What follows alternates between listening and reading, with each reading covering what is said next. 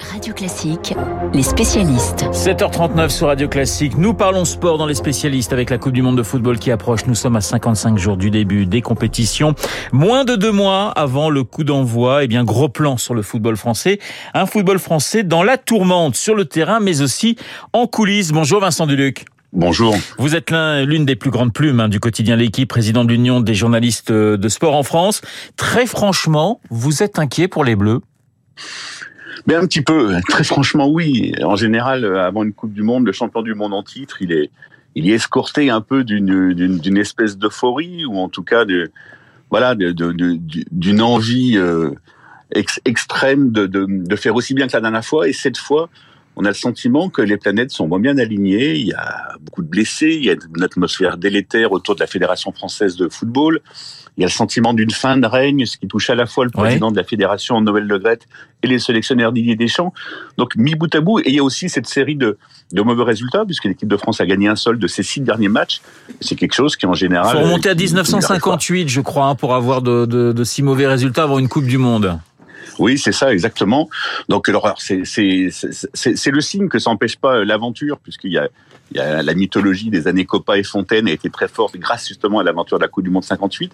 Mais c'est quelque chose qui ressemble pas à cette équipe, à cette équipe de France, qui ressemble pas à son exigence, qui ressemble pas à sa, à sa force moderne théorique. Donc oui, on est on est forcément un peu inquiet. Il y a, il y a, il y a le sentiment que que, que, que, tout n'est pas comme d'habitude. Alors justement, vous parliez d'atmosphère gâchée et délétère. Ce sont des mots d'ailleurs que vous aviez euh, eh bien mis sur le papier de, de l'équipe il y a quelques jours. C'est fort quand même, atmosphère gâchée et délétère. Mais oui, parce qu'effectivement, euh, en général, la Coupe du Monde est une fête et, là, et, et elle l'est de manière incomplète actuellement. Euh, pas du tout par rapport aux affaires de boycott qui sont qui, qui, qui pour le coup sont, sont c'est un débat euh, euh, c'est un débat légitime, normal et, et, prévisible. Mais effectivement, par rapport à toutes les affaires qui qui touchent actuellement la fédération française, c'est un petit peu compliqué de, de, de, ne parler que de foot actuellement. Il n'y a aucune raison de ne parler que de foot actuellement.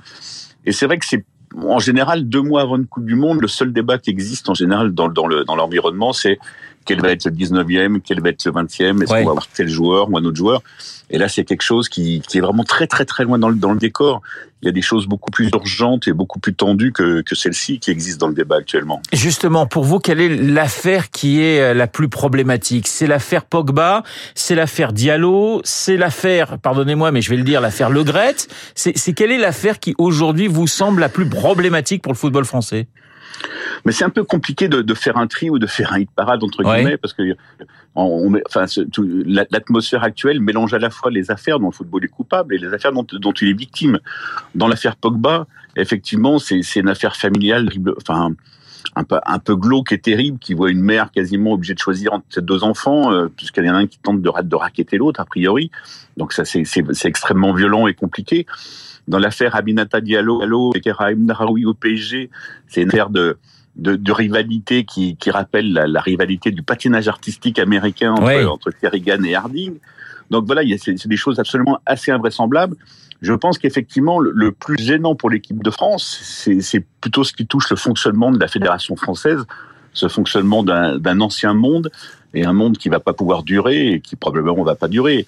Voilà, il y a, y a une manière de, de gérer le football, le football en général et une fédération en particulier qui va, qui va forcément être sanctionné à très court terme soit par les, les, on va dire le reste de la fédération française, soit par le ministère lui-même qui, qui, est en train de mettre la pression sur, sur Noël Le Gret. Oui. Ouais, une maison traversée par des manières d'un ancien monde et un pressentiment de, de fin de règne. Je, je, vous cite toujours euh, Vincent Duluc, Noël Le Gret, et puis euh, effectivement ces textos. En tout cas, c'est ce que révélait euh, SoFoot, euh, particulièrement sexiste. Il a été convoqué par la ministre de la Jeunesse et des Sports, pas pour prendre le thé, dit-elle. Vous avez le sentiment qu'on est effectivement qu'on va basculer dans quelque chose d'autre dans quelques semaines, dans quelques mois, après la Coupe du Monde? Oui, alors on va basculer vers, quelque chose d'autre. Euh, c'est toujours pareil. Le, on va dire la solidité politique des présidents, des présidents de fédération, elle dépend souvent des résultats sportifs. Donc là, une Coupe du Monde qui serait qui serait pas spécialement réussie, elle, pousserait Noël Le Gret à partir avant la fin de son mandat, mais bon, c'est vrai qu'il a 80 ans, et elle pousserait aussi sans doute Didier Deschamps à partir à la fin de la Coupe du Monde, puisqu'il sera en fin de contrat. Donc en fait, tout, est réuni un peu en cas d'échec ou même d'échec relatif à la Coupe du Monde pour que ça s'arrête là. Mais c'est pas pour ça que tous les problèmes du football français seront résolus. Je pense que Noël Le va partir aussi parce qu'il y a une usure de pouvoir. Il est là depuis dix ans. Alors c'est ça reste un des plus grands dirigeants de l'histoire du foot français parce qu'il a quand même bâti beaucoup de choses. Il a été président de la Ligue. Il a, il a fait le Guingamp, une équipe de haut niveau. Mais là, effectivement, on, on sent qu'il faut qu'il va falloir prendre un virage.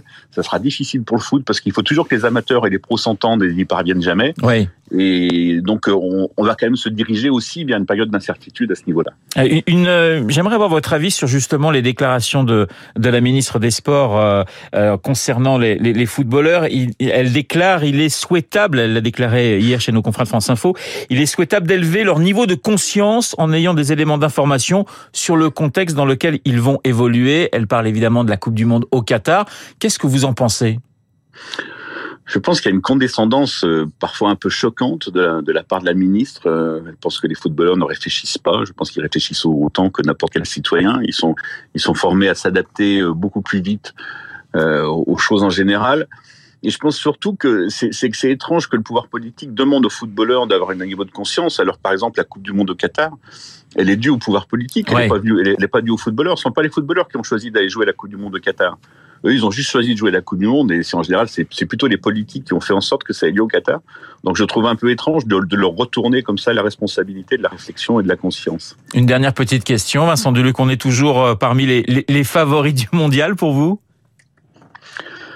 Ah, c'est une bonne question. Je pense pas. Très, très, très franchement, je pense que le grand, le, le grand favori, c'est le Brésil.